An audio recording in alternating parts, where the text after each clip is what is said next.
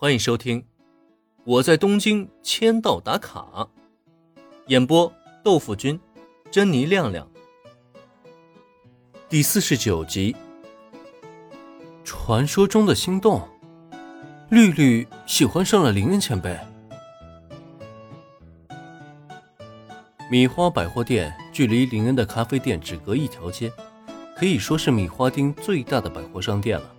平泽唯想要的吉他，必然是要选择在这里购买。绿绿，你有没有觉得怪怪的？一路来到目的地，五个人的俊男美女组合着实吸引了不少的眼球。也正因如此，还没能弄清楚状况的平泽唯也是扯了扯身边的前井中绿，跟他小声的嘀咕了起来：“一点儿也不奇怪，好吧？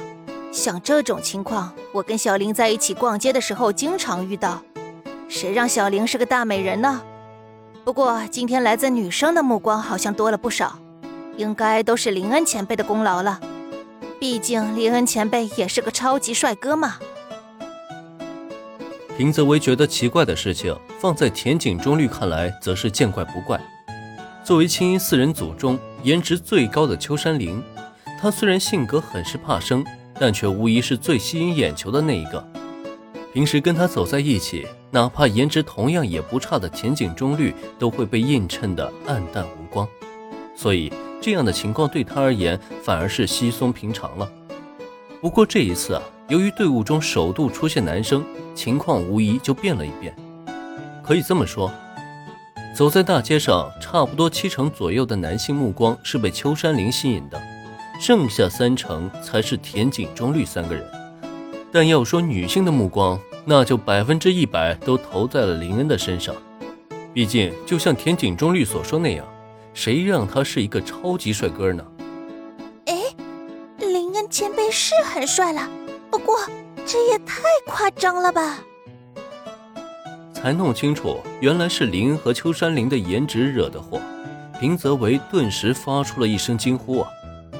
平时跟高颜值的伙伴们在一起习惯了，他对这方面反而没那么敏感。可现在听小绿这么一说，他才算终于对林恩和秋山林的颜值有了一个新的认知。夸张？完全不夸张，好吧。说实话，小维你突然拉了这么一个大帅哥回来，我刚见到的时候都是心砰砰直跳，好吗？现在这么帅的前辈加入了咱们轻音部。我到现在都还觉得像做梦一样。在青音四人组中，平泽唯的性格呆萌，男生的颜值高不高，他是完全都没有考虑过的。